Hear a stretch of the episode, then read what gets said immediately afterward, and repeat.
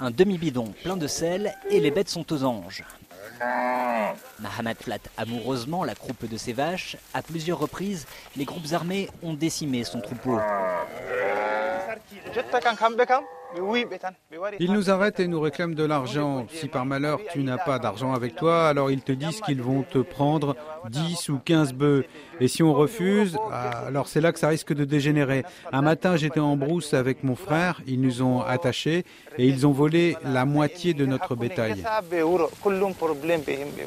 Cette année, les combats font rage dans la zone de transhumance entre forces loyalistes et groupes rebelles et les éleveurs fuient les couloirs traditionnels. Aujourd'hui, on est coincé. Si on s'éloigne trop, on risque de tomber sur les rebelles et de se faire raqueter. Mais si on reste près des villages, ce sont les agriculteurs qui vont nous chasser pour protéger leurs champs.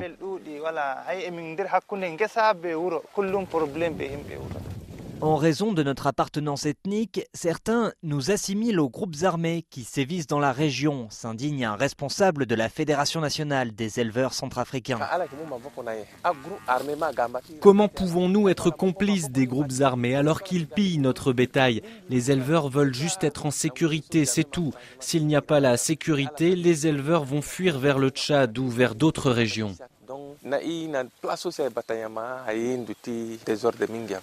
Amadou Traoré, chef de bureau de l'OIM à Pawa. Évidemment, la crise sécuritaire euh, a des conséquences sur la bonne organisation de la transhumance. Les couloirs de transhumance ne sont plus respectés par euh, les éleveurs.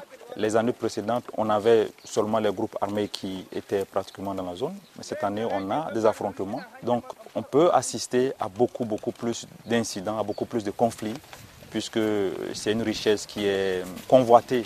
Originaire de Pawa, Mahamat n'a nulle part d'autre où aller. L'insécurité ne permet pas de descendre jusqu'à Bangui pour revendre au prix fort son bétail. Il devra se contenter du marché local. Carole Valade, de retour de Piokara, RFI.